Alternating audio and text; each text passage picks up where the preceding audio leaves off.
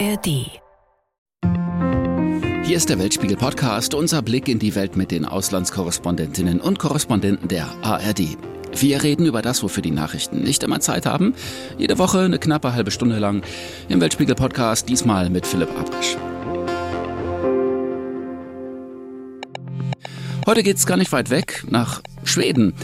Wenn man sich dieser Tage ein bisschen beschäftigt mit Schweden, dann hat man den Eindruck, man erkennt dieses Land irgendwie nicht wieder. Und deswegen wollten wir heute im Weltspiegel-Podcast einmal dringend drüber reden. Wie ist denn euer Bild von Schweden? Also ich hatte eigentlich immer ein schönes, ungetrübtes Bild von diesem Land. Die niedlichen Holzhäuschen, weiß, gelb, blau gestrichen. Bibi Langstrumpf, ne? Die wirklich wunderschöne, tolle Landschaft. Alles zusammengefasst in diesem einen schönen Wort, womit wir Deutschen Schweden gerne beschreiben. Bullabü kennt ihr.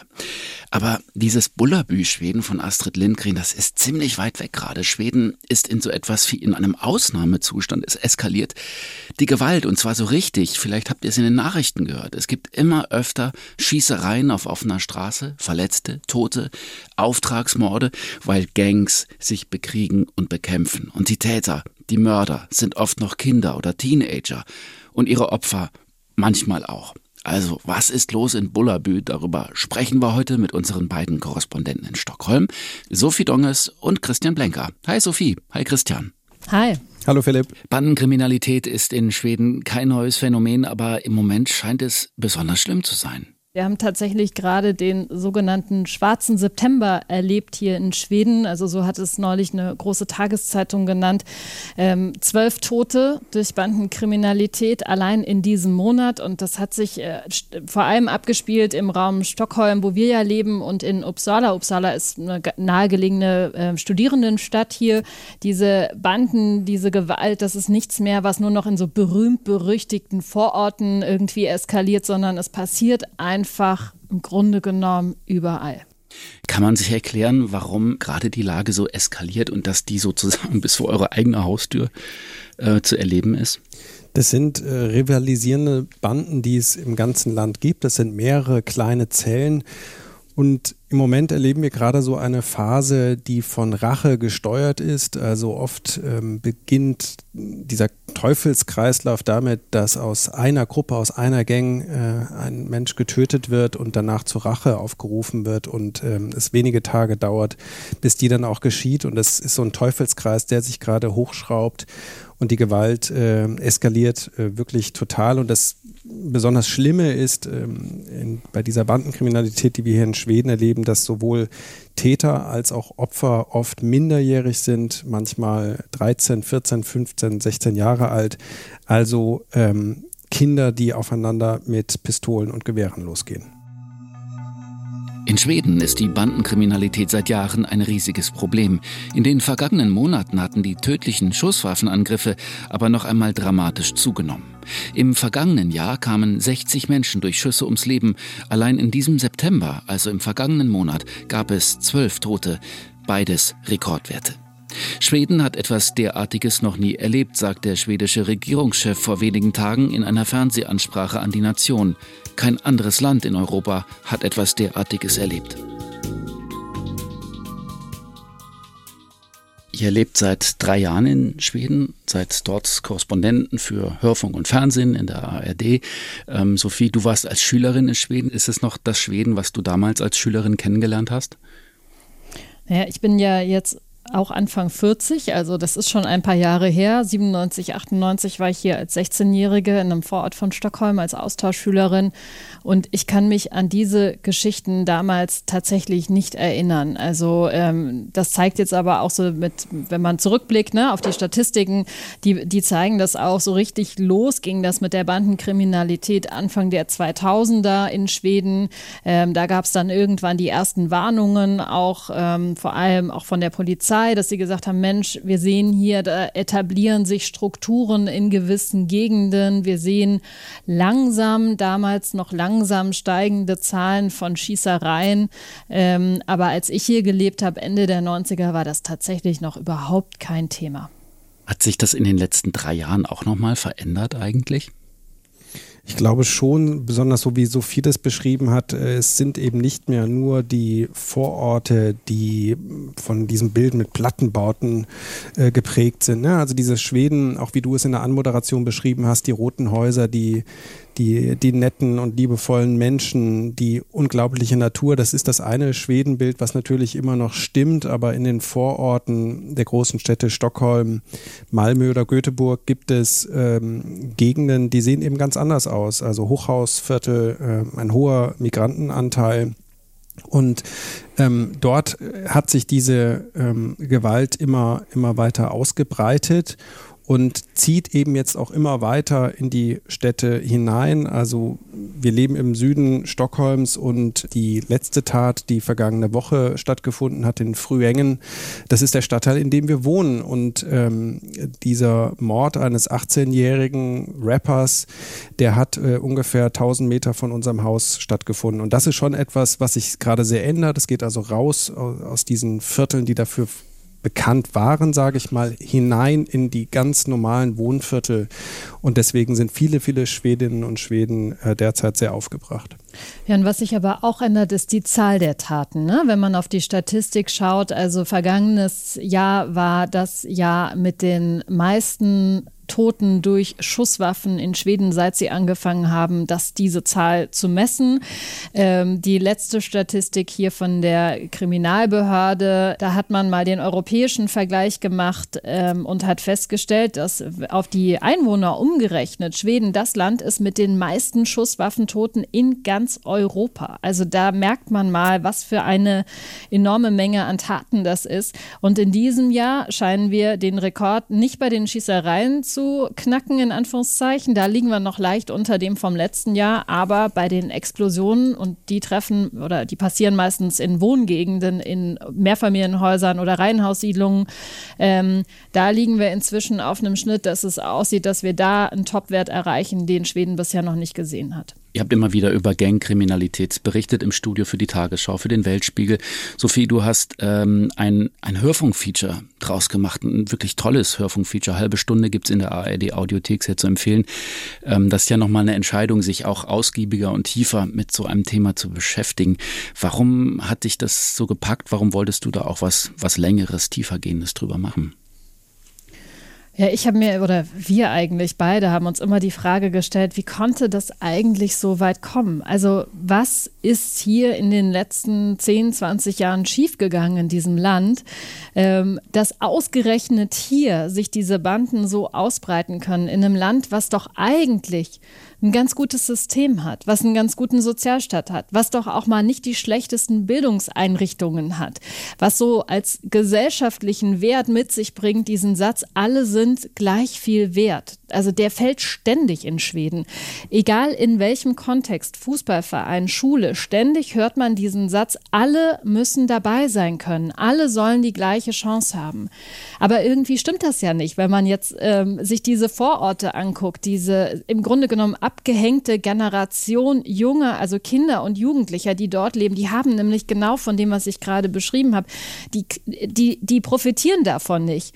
Und wie konnte das passieren, dass Schweden da irgendwie nicht aufgepasst hat? Also wie konnte das passieren, dass die Gesellschaft gar nicht offenbar ja nicht mitbekommen hat über viele, viele Jahre, was da passiert ist? Ähm, das war eigentlich so meine, meine große Frage, die mich umgetrieben hat, äh, dieses Feature zu machen. Sophie, wir hören mal rein. Jede Woche mindestens einmal kriege ich solche Eilmeldungen auf mein Handy. Ein 16-jähriger Junge wurde erschossen auf einem Fahrradweg gefunden, in Sandviken, einer Kleinstadt zwei Autostunden nördlich von Stockholm. Offenbar wieder ein Opfer krimineller Banden, die ihre angeblichen Feinde ermorden. Diese Schießereien müssen aufhören, da sind sich in Schweden alle einig. Denn hinter den nüchternen Eilmeldungen auf meinem Handy stecken Menschen, die viel zu früh sterben. Det var värsta. Det var en mardröm. Det går inte att glömma. Es war furchtbar, ein Albtraum. Mein Sohn wollte im Mittelpunkt stehen und tat so, als wäre er tough. Aber er war nicht böse. Er hatte jede Menge Kugeln im Kopf, jede Menge. Ich erinnere mich, ich war mal zur Vertretung in Stockholm. Ich war ziemlich überrascht, dass es mitten in der Stadt sowas gibt wie Autorennen. Also da fahren die Leute mit ihren Sportwagen mit, also gefühlt 100 Sachen durch die Innenstadt und die Polizei guckt denen ein bisschen uninteressiert hinterher. Das hat mich wirklich sehr überrascht, weil ich eben ein ganz anderes Bild hatte von Schweden. Ein Bild, was eher so dem von Bullabü ähnelt und nicht dem von Raserei und was damit noch einhergeht. Ist Schweden vielleicht wirklich doch ganz anders, als wir uns das hier in Deutschland immer vorgestellt haben?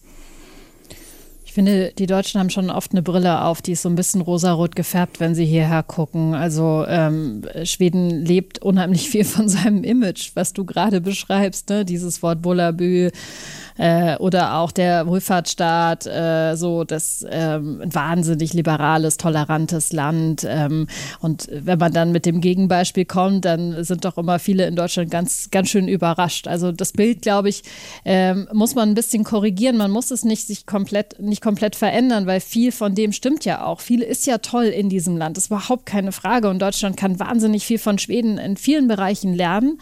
Ähm, aber natürlich gibt es auch einfach diese dunkle Seite. Also wie sollte es auch ein Land geben, wo es die nicht gibt? Nur in, dieser, in diesem Bereich Bandenkriminalität ist die inzwischen so ausgeprägt, dass einem das, ja, dass einem das wirklich Sorgen machen kann. Lange waren die Banden ein Problem einzelner Wohngebiete in den großen Städten Stockholm, Malmö und Göteborg.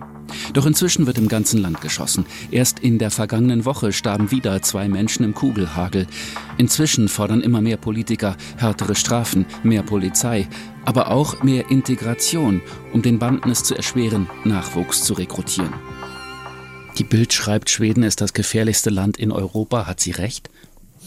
Also ich kann mir vorstellen, dass es gefährlichere Länder gibt, wo ähm, Gewalt noch alltäglicher und viel mehr ausgebreiteter ist. Äh, ich glaube, wir müssen auch so ein bisschen mal auf die äh, auf die Herkunft dieser Gewalt gucken und was sind das für Banden?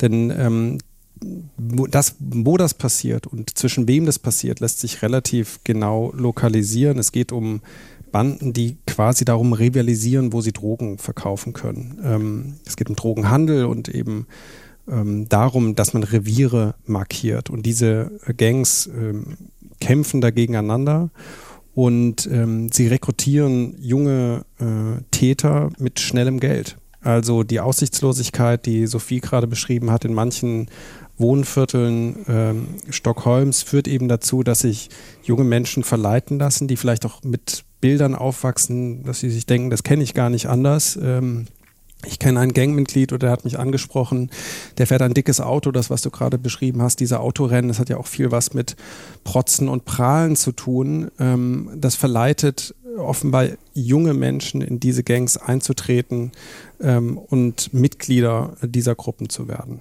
Es sind sogar Kinder, habt ihr gerade gesagt, die zu Tätern werden. Warum werden gerade so junge Menschen bewusst von den Gangstern rekrutiert? Ja, das sind acht- oder neunjährige, hat uns die Polizei ähm, erzählt, ähm, die rekrutiert werden. Und da geht es schlicht darum, für Nachwuchs zu sorgen, perspektivisch. Also das geht mit kleineren Jobs in Anführungszeichen los. Steht doch mal Schmiere für mich oder transportiere dieses Paket doch mal nach da, dann kriegst du ein bisschen Geld. Und das sind eben Kinder, die in diesen Gegenden aufwachsen, die wir jetzt beschrieben haben. Also da herrscht Armut, die Leute leben extrem beengt zusammen. Ähm, es gibt äh, niedriges Bildungsniveau, es gibt auch oft wenig Integration. Das ist die eine Seite. Die andere Seite ist, wenn man die Leute dort fragt, sagen sie ja, der Staat hat sich hier auch zurückgezogen in den letzten 10, 20 Jahren. Auch Schweden hat gespart und vor allem bei uns. Wir haben hier keinen Jugendclub, es gibt nicht ausreichend Sozialarbeiter, es kümmert sich irgendwie auch nicht so richtig jemand um die. Ähm, und diese Kinder sind in Anführungszeichen leichte Beute für die Gangs. Man kann das nicht anders sagen. Und dass, dass vor allem diese jungen Menschen dann auch zu Tätern, zu Mördern werden, das hat einfach auch was mit Strafrecht zu tun. Weil die älteren Gangmitglieder, die würden natürlich auch entsprechend bestraft, wenn sie jemanden erschießen. Aber jemand, der 18 ist oder gar unter 15 ist, da greifen ja ganz andere Gesetze am Ende des Tages. Und deshalb werden die auch ganz bewusst eingesetzt. Heute Morgen habe ich ein Interview mit einem Experten gehört, der hat gesagt, wenn man auf die letzten Taten hier mal schaut, die im Land passiert sind, 70 Prozent Täter und Opfer unter 18 Jahre alt, also wir reden über die Morde, und 20 Prozent unter 15. Das zeigt, was für eine junge Gewaltstruktur dahinter steckt. Ihr habt im Studio einen Fußballtrainer interviewt, der sich um Kinder, Jugendliche kümmert, ähm, damit sie eben nicht abrutschen in die Bandenkriminalität. Wir hören mal kurz rein in seinen O-Ton. Ja, wir sind ein Astrid Lindgren-Land, aber Pippi Langstrumpf hat jetzt eine Kalaschnikow und eine 100 Kilogramm schwere Bombe und rennt herum. Er schießt Menschen, sprengt Gebäude in die Luft. Da sind wir angekommen. Pippi war ein ADHS-Kind 1.0. Jetzt haben wir mehrere tausend und sie sind brutaler. Sie haben keine Pferde. Sie haben automatische Waffen. Tja, also der Trainer sagt, Pipi Langstrumpf trägt jetzt eine Kalaschnikow. Das ist ja ziemlich eindrücklich. Würdet ihr sagen, das trifft so ungefähr?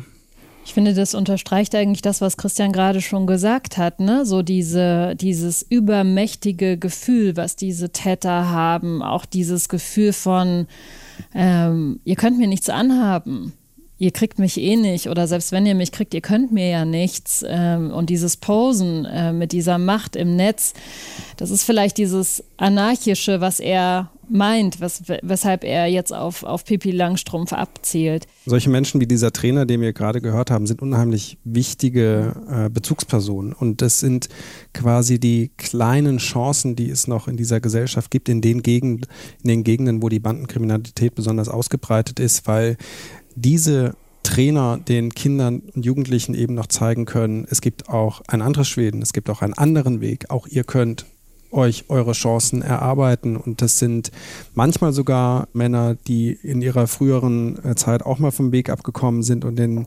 äh, Kindern dann sagen können, so hey, ihr müsst diesen Weg nicht gehen. Es gibt eine Alternative. Also sehr, sehr wichtig, auch die Arbeit von Jugendhäusern, die es hier in Schweden gibt. Aber die brauchen Geld, die brauchen Personal, äh, damit sie eben präsent sein können und ansprechbar sein können für die Jugendlichen. Darüber wollen wir gleich noch reden, wie eigentlich der Staat darauf antwortet. Mich würde vorweg einmal interessieren, Sophie, du warst in einem sogenannten Risikogebiet. Als du da warst, hast du dir wahrscheinlich nicht vorstellen können, dass ein paar Wochen später in eurem eigenen Stadtteil geschossen wird. Aber du warst in einem sogenannten Risikogebiet. Wo war das und wie hast du das dort erlebt? Äh, wir waren tatsächlich alle hier schon mehrfach in unterschiedlichen Risikogebieten unterwegs. Ähm, ich war für das Hörfunkfeature beispielsweise in Burlänge unterwegs. Das ist eine Kleinstadt, 50.000 Einwohner, so, ich weiß gar nicht, drei, vier, fünf Autostunden nordwestlich von Stockholm. Ähm, und ähm, was diese Gebiete eben auszeichnet, ist, wenn man da reinkommt, dass man auf einmal ähm, ja, das Gefühl hat, man, man ist so woanders gelandet. Das irgendwie, das funktioniert da alles ganz anders. Ich habe dieses Gebiet besucht mit einem Lokalpolitiker, ähm, der ähm, ursprünglich aus Somalia stammt, der für in dieser Gegend für Bildung zuständig ist und der war so ein bisschen mein Türöffner in Burlänge, damit ich da auch Kontakt mit den ähm, Bewohnern bekommen habe und ähm, weil das eben auch keine Gebiete sind, wo man jetzt mit einem Mikrofon reinmarschiert und ähm, alle kommen mit viel Vertrauen und Freude auf Journalisten zu und möchten gerne einmal über ihre Situation reden. Ich musste mich erstmal erklären. Zwei Frauen äh, haben erstmal geglaubt, ich hätte sie jetzt heimlich gefilmt und also wahnsinnig viel Misstrauen ist mir entgegengekommen. Ähm, und dann haben wir, habe ich es dann trotzdem auch geschafft, nochmal ein Interview zu führen. Und ähm, wenn man mit diesen Menschen dort spricht, die dort leben, die sagen, nämlich genau eigentlich das. Wir sind hierher gekommen und man hat uns gesagt, in Schweden sind alle gleich und alle haben die gleichen Chancen, aber für eine schwarze muslimische Frau gilt das absolut nicht. Also da äh, wir erleben hier ganz viele Vorurteile. Das ist so das eine, was sie sagen. Und das andere ist, dass sie dann so auf so eine paradoxe Art und Weise sagen, ja, aber bei uns ist doch eigentlich alles total sicher und ich weiß gar nicht, was ihr immer wollt, wenn ihr herkommt. Klammer auf, Kriminalstatistik sagt was ganz anderes, Klammer zu. Ähm, und dann sagte mir diese Frau diesen Satz, ähm, ja, und wenn hier eine Straftat passieren würde, naja, ob ich die jetzt anzeigen würde, weiß ich auch nicht, weil man hört ja auch, dass mal jemand was angezeigt hat und dann wurde der erstochen. Das will man ja auch nicht erleben. Und dann denkt man so, wow, du hast mir gerade gesagt, du wohnst in einem sicheren, in einer sicheren Gegend, in einem sicheren Land, aber du hast Angst, eine Straftat anzuzeigen, weil du vielleicht erstochen werden könntest. Das ist doch krass. Mhm. So, und diesen Widerspruch spürt, spürte sie gar nicht in diesem Fall. Ne? Also, das ist schon interessant. Und das ist auch ein Problem der Polizei Also wann immer man mit den Polizistinnen und Polizisten spricht, die in diesen Gegenden eingesetzt sind, die sagen, wir haben halt unheimlich viel auch mit Vertrauensarbeit zu tun. Ne? Also wir müssen erstmal dahin kommen, dass Straftaten angezeigt werden, dass Menschen mit uns reden, weil ansonsten können wir hier auch in Wahrheit natürlich wenig erreichen. Wir können ja wenig aufklären, wenn Zeugen mit uns nicht sprechen wollen. Wir hören mal rein, wie du diese Situation erlebt hast. Die beiden Frauen wollen unbedingt anonym bleiben. Sie sind Anfang und Ende 20 stammen ursprünglich aus Somalia und wohnen seit mehr als zehn Jahren in Scherna Enga. Also immer wenn ich im Radio oder im Fernsehen höre, dass es hier unsicher ist und die Politiker sagen, was hier passieren soll, verletzt mich das. Uns fragt man nie. Die beiden sehen sich und ihren Stadtteil ins falsche Licht gerückt. Hier könne man nachts um zwei alleine rausgehen, ohne Angst zu haben betonen sie mehrfach. Das Erste, was ich hier gelernt habe, ist, dass in Schweden gelten soll, alle sind gleich viel wert. Aber das stimmt nicht. Ich erlebe das nicht so. Ich bin eine schwarze, muslimische Frau. Drei Dinge, die schlecht sind. Die Leute denken das nicht nur in Schweden, sondern in der gesamten Welt. Weg hier. Schlecht, negativ, dunkel.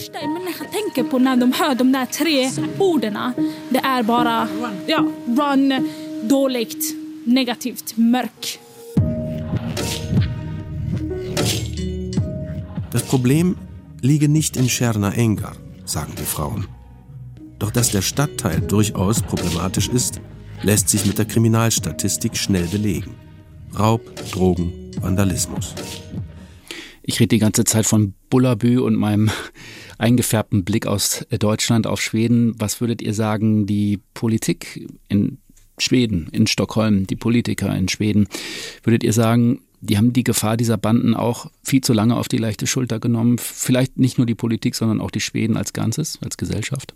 Ich hatte vor einigen Monaten mal den Innenminister der damaligen Regierung interviewt, der quasi zugegeben hat, dass Schweden auch bei der Integration versagt hat, weil als viele Menschen nach Schweden gekommen sind, insbesondere 2015, gab es eine Entwicklung, dass sie eben in gewisse Gebiete gezogen sind und ähm, es gab keine Durchmischung mehr. Plötzlich ähm, lebten in Stadtteilen nördlich von Stockholm mehr Migrantinnen äh, als Schweden. Und diese Entwicklung hat man laufen lassen und man hat es zu spät erkannt. Das war dann im Wahlkampf ein großes, großes Thema. Die damalige Ministerpräsidentin hat sich dazu hinreißen lassen, von Somali-Town zu sprechen, weil es eben auch viel um äh, die zweite und dritte äh, Generation von äh, Migranten aus Somalia geht.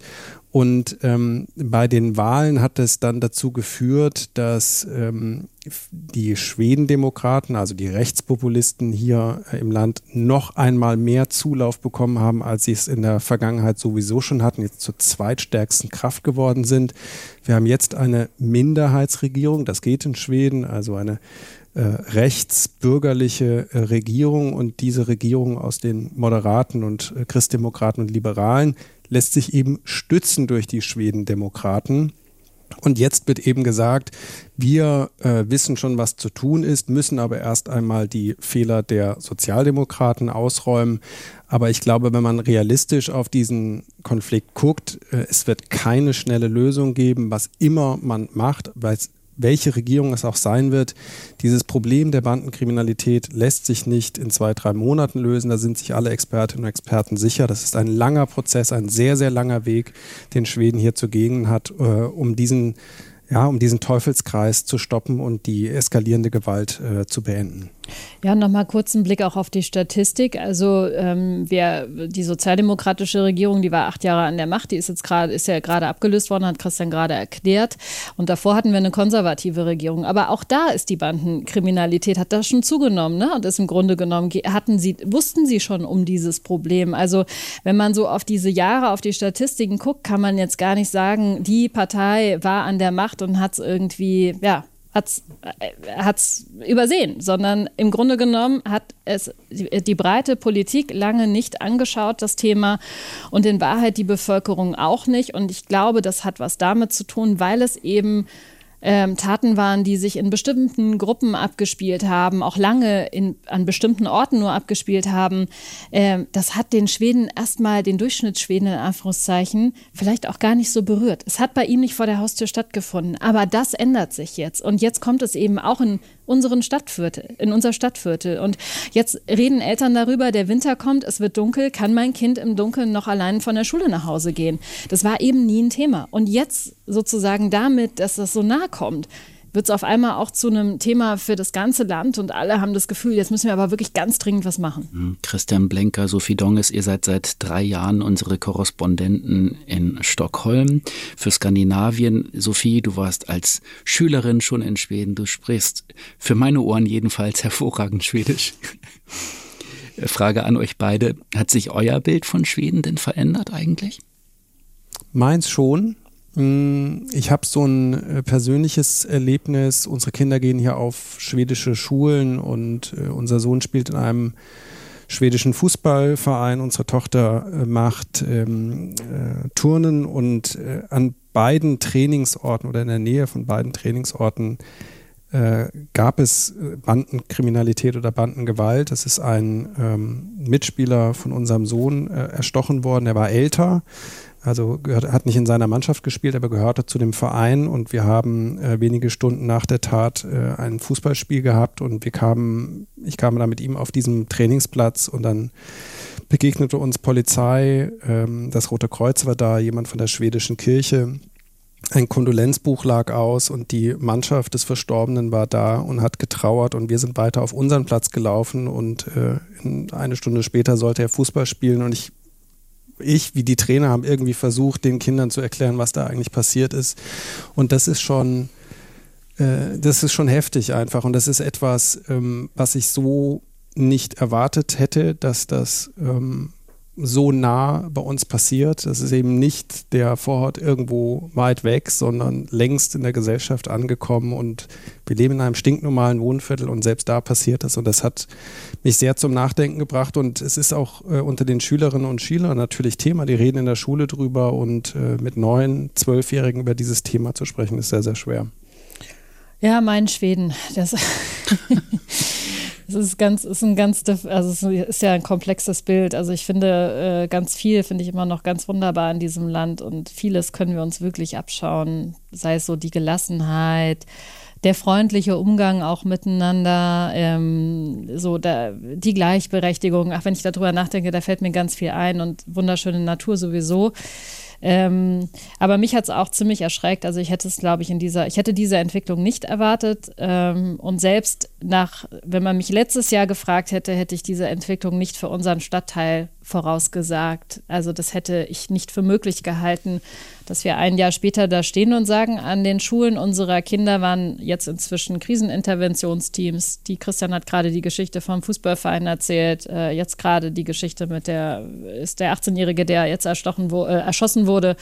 Das passierte während auf dem Fußball, Fußballplatz an diesem Sportgelände, wo der erschossen wurde, Kinder und Jugendliche trainiert haben. Also äh, das ist schon das ist schon sehr, ja, sehr beängstigend und sehr bedrückend, keine Frage. Und ich sorge mich wirklich um die nächsten Jahre und um diese Entwicklung, weil ich im Moment noch nicht wirklich sehe, dass da eine positive, dass da ein positiver Trend entsteht. Im Gegenteil, ich habe eher das Gefühl, das könnte vielleicht sogar noch ein bisschen schlimmer werden.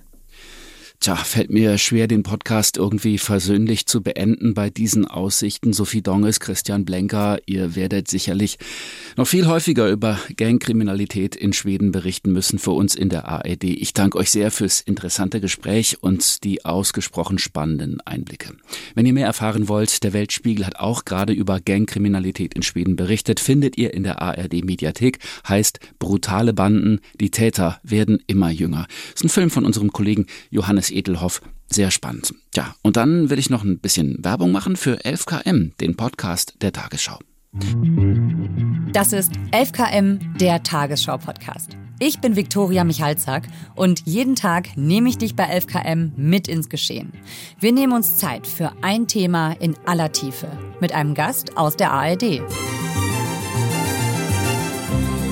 Das war eine einfache Pizzeria Auf einmal sind dann eben Ermittler auch darauf aufmerksam geworden, dass sein sonstiger Lebensstil, ne, der hat dann Porsche gefahren, das hat irgendwie nicht so ganz zu den Umsätzen gepasst. Und da haben sie wirklich so Steuerfahnder reingesetzt mit einer Strichliste, ne, wie viele Pizzen gehen hier über den Tisch. Ah, okay, also das Finanzamt ist da einfach aufgeschlagen genau, erstmal. Das ist äh, sehr deutsch und das Finanzamt ist da auf ihn aufmerksam geworden. Wir sind kein News- oder Laber-Podcast. Bei uns hörst du Stories, die bewegen und investigative Recherchen, die du aus der Tagesschau kennst. Im Podcast 11KM gibt es Perspektiven aus Deutschland und der ganzen Welt. Hallo aus Washington. Das ist jetzt deine dritte Wahl, die du in der Türkei miterlebst. Wir waren am Tag davor in den Gazastreifen gereist für eine ganz andere Recherche. Jetzt bist du nach Indonesien, nach Borneo und Sumatra gereist und hast dir die andere Seite der Siegel angesehen. 11KM, der Tagesschau-Podcast, findet ihr in der ARD-Audiothek und überall, wo es Podcasts gibt. Jetzt abonnieren und keine neue Folge mehr verpassen.